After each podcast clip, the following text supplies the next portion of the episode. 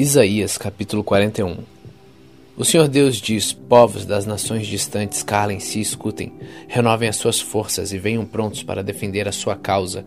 Vamos nos reunir para resolver com quem está a razão. Quem foi que trouxe do Oriente esse rei, que sempre sai vitorioso? Quem fez com que ele derrotasse as nações e com que reis fossem vencidos por ele?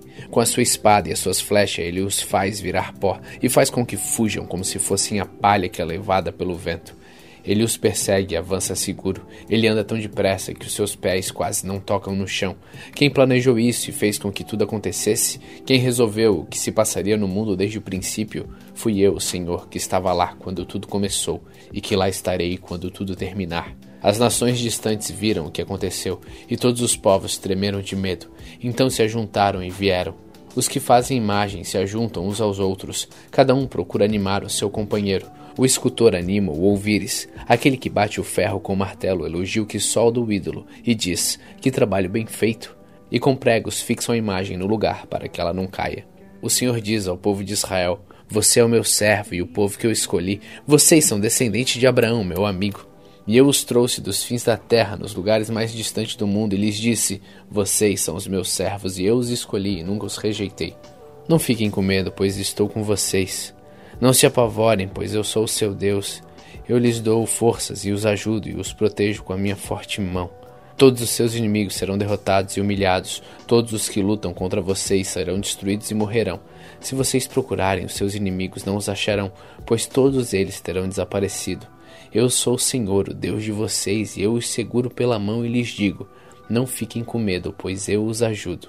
O Senhor diz ao seu povo: Você é pequeno e fraquinho, mas não tenha medo, pois eu, Santo Deus de Israel, sou o seu Salvador e o protegerei. Farei com que você seja como uma máquina de debulhar trigo que tem pontas de ferro novas e afiadas. Você passará sobre os montes, eles virarão pó, e as montanhas ficarão como palha. Você os jogará para cima, e o vento os levará, e a ventania os espalhará. Então você ficará alegre, porque eu, o Senhor, sou o seu Deus, e você louvará a mim, o Santo Deus de Israel. Quando meu povo, pobre necessitado, procurar água e não encontrar, quando a boca deles estiver seca de sede, eu, Senhor, os atenderei.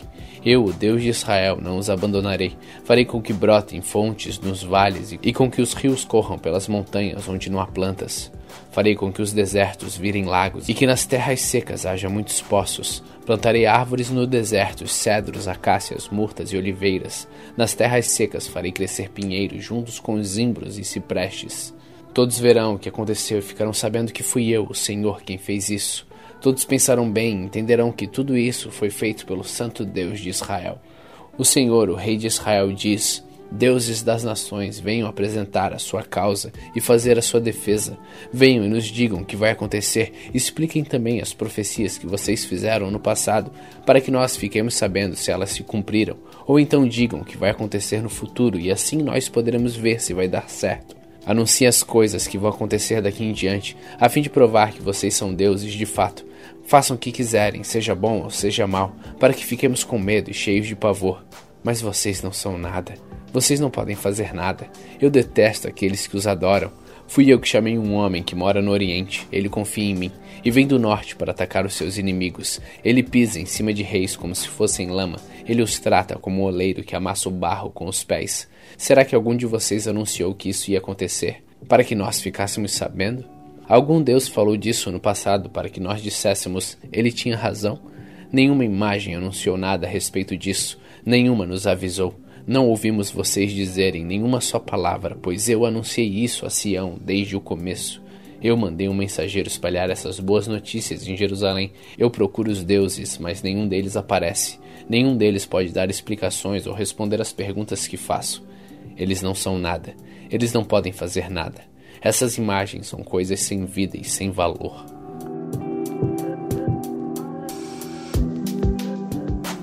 Isaías capítulo 42 O Senhor Deus diz: Aqui está o meu servo, a quem eu fortaleço, o meu escolhido, que dá muita alegria ao meu coração. Pus nele o meu espírito, e ele anunciará minha vontade a todos os povos. Não gritará, não clamará, não fará discursos nas ruas, não esmagará um galho que está quebrado, nem apagará a luz que já está fraca com toda a dedicação ele anunciará minha vontade, não se cansará nem desanimará. Mas continuará firme até que todos aceitem a minha vontade. As nações distantes estão esperando para receber os seus ensinamentos. O Senhor Deus criou os céus e os estendeu, formou a terra e tudo que nela existe, e deu vida e fôlego a todos seus moradores. E agora o Senhor diz ao seu servo: Eu, Senhor, o chamei e o peguei pela mão, para que haja salvação por meio de você.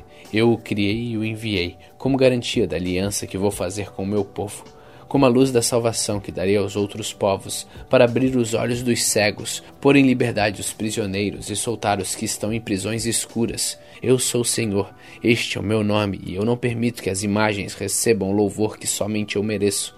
Deus diz ao seu povo: As coisas que prometi no passado já se cumpriram, e agora vou lhes anunciar coisas novas, para que vocês as saibam antes mesmo que elas aconteçam. Cantem ao Senhor uma canção nova. Que ele seja louvado no mundo inteiro, pelos que navegam nos mares, pelas criaturas que vivem nas águas do mar e pelos povos de todas as nações distantes. Que no deserto e nas suas cidades Deus seja louvado, e que os moradores de Quedar o louvem, moradores de Selá alegrem-se e cantem no alto das montanhas. Que o Senhor Deus seja louvado e que a sua glória seja anunciada no mundo inteiro. O Senhor se prepara para a guerra e sai pronto para lutar como um soldado valente. Com toda a força ele solta o grito de batalha e com seu poder derrota os seus inimigos. O Senhor diz: Por muito tempo eu não disse nada, fiquei calado e não respondi, mas agora vou gritar, como uma mulher em dores de parto. Vou me lamentar e clamar. Vou destruir os morros e as montanhas e fazer secar todas as plantas e árvores. Farei com que os rios virem desertos e com que todos os poços fiquem secos. Guiarei os cegos por um caminho que não conhecem, por uma estrada que eles nunca pisaram antes. A escuridão que os cerca eu farei virar luz e aplanarei os caminhos ásperos. São estas as minhas promessas e eu as cumprirei sem falta. Mas serão derrotados e humilhados todos os que confiam em ídolos, todos os que dizem as imagens: Vocês são nossos deuses. O Senhor diz: Escute, gente surda, olhe bem, gente cega. Ninguém é tão cego como o povo de Israel, o meu servo, ou tão surdo como esse povo que estou enviando. Não há quem seja tão cego como o meu mensageiro, nem tão surdo como o servo do Senhor. Povo de Israel, você tem visto muitas coisas, mas não entendeu nenhuma delas. Você tem ouvido muitas coisas, mas não aprendeu nada. O Senhor é o Deus que salva o seu povo e por isso quis que ele conhecessem e o respeitassem a sua lei. Mas eles foram assaltados e roubados, foram postos na prisão e trancados nas celas. Os seus inimigos os levaram como prisioneiros e não há ninguém que os ponha em liberdade. Ah, se um de vocês desse atenção ao que estou dizendo, se daqui em diante alguém escutasse com cuidado, quem foi que entregou o povo de Israel aos seus inimigos? Quem foi que deixou que ele fosse roubado? Foi o próprio Senhor. Contra quem temos pecado?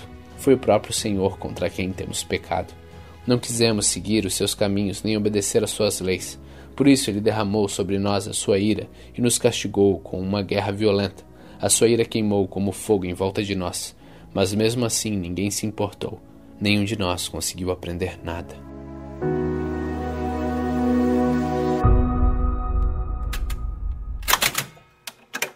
Salmos capítulo 90 Senhor, tu sempre tens sido nosso refúgio, antes de formares os montes e de começares a criar a terra e o universo. Tu és Deus eternamente, no passado, no presente no futuro. Tu dizes aos seres humanos que voltem a ser o que eram antes. Tu fazes com que novamente virem pó. Diante de ti, mil anos são como um dia, como um dia de ontem que já passou. São como uma hora noturna que passa depressa.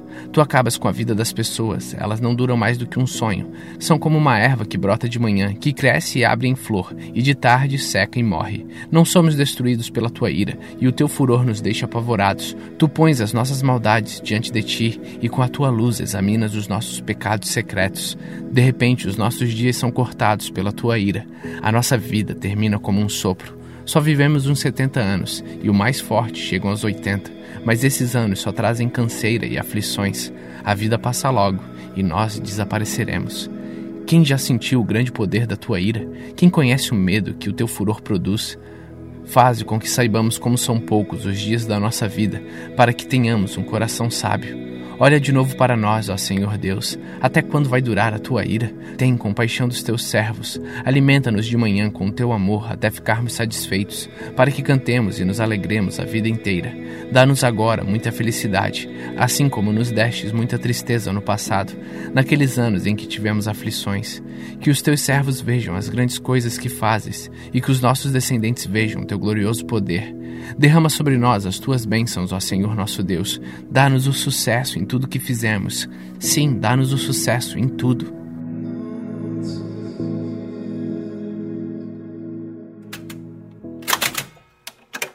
Atos capítulo 14 A mesma coisa aconteceu na cidade de Icônio. Paulo e Barnabé entraram na sinagoga e falaram de tal maneira que muitos judeus e não-judeus creram. Mas os judeus que não creram atiçaram os não-judeus contra os cristãos. Os apóstolos ficaram muito tempo em Icônio. Falaram com coragem a respeito do Senhor Jesus, e o Senhor mostrava que a mensagem dele sobre a sua graça era verdadeira, pois ele dava a eles o poder de fazer milagres e maravilhas. Os moradores da cidade estavam divididos, alguns apoiavam os judeus e outros eram em favor dos apóstolos. Então os não-judeus e os judeus, junto com seus chefes, resolveram maltratar os apóstolos e matá-los a pedradas. Quando Paulo e Barnabé souberam disso, fugiram para Listra e Derbe, cidades do distrito de Licaônia, e para as regiões vizinhas e ali anunciaram o Evangelho. Na cidade de Listra havia um homem que estava sempre sentado porque era aleijado dos pés. Ele havia nascido aleijado e nunca tinha andado. Esse homem ouviu as palavras de Paulo e Paulo viu que ele cria e que podia ser curado. Então olhou firmemente para ele e disse em voz alta: Levante-se e fique de pé. O homem pulou de pé e começou a andar. Quando o povo viu o que Paulo havia feito, começou a gritar na sua própria língua. Os deuses tomaram forma de homens e desceram até nós. Eles deram o nome de Júpiter a Barnabé e de Mercúrio a Paulo, porque era Paulo quem falava. O templo de Júpiter ficava na entrada da cidade, e o sacerdote desse deus trouxe bois e coroas de flores para o portão da cidade. Ele e o povo queriam matar os animais numa cerimônia religiosa e oferecê-los em sacrifício a Barnabé e Paulo. Quando os dois apóstolos souberam disso, rasgaram as suas roupas, correram para o meio da multidão e gritaram: Amigos, por que vocês estão fazendo isso? Nós somos apenas seres humanos como vocês. Estamos aqui anunciando o evangelho a vocês para que abandonem essas coisas que não servem para nada. Convertam-se ao Deus vivo que fez o céu e a terra, o mar e tudo que existe neles. No passado, Deus deixou que todos os povos andassem nos seus próprios caminhos, mas Deus sempre mostra quem Ele é por meio das coisas boas que faz. É Ele quem manda a chuva dos céus e a colheita no tempo certo. É Ele quem dá também o alimento para vocês e enche o coração de vocês de alegria. Mesmo depois de terem dito isso, os apóstolos tiveram muita dificuldade para evitar que o povo matasse os animais em sacrifício a eles. Alguns judeus que tinham vindo das cidades de Antioquia e de Cônio conseguiram o apoio da multidão, apedrejaram Paulo e o arrastaram para fora da cidade, porque pensavam que ele tinha morrido. Mas quando os cristãos se juntaram em volta dele, ele se levantou e entrou na cidade de novo. No dia seguinte, Paulo e Barnabé partiram para a cidade de Derbe. Paulo e Barnabé anunciaram o evangelho em Derbe e muitos moradores daquela cidade se tornaram seguidores de Jesus. Depois voltaram para as cidades de Listra, Icônio e Antioquia da Psídia. Eles animavam os cristãos e lhes davam coragem para ficarem firmes na fé, e também ensinavam que era preciso passar por muitos sofrimentos para poder entrar no reino de Deus. Em cada igreja, os apóstolos escolhiam presbíteros. Eles oravam, jejuavam entregavam os presbíteros à proteção do Senhor, em quem estes haviam crido. Então Paulo e Barnabé atravessaram o distrito da Psídia e chegaram até a província da Panfilha, e anunciaram a palavra em Perge, e depois foram para o porto de Atalha. Dali foram de navio para Antioquia, da Síria, onde eles haviam sido entregues aos cuidados de Deus, para o trabalho que agora estavam terminando. Quando chegaram lá, reuniram as pessoas da igreja e contaram tudo o que Deus havia feito por meio deles. E contaram como ele tinha aberto caminho para que os não-judeus também crescem, e ficaram muito tempo ali com os seguidores de Jesus.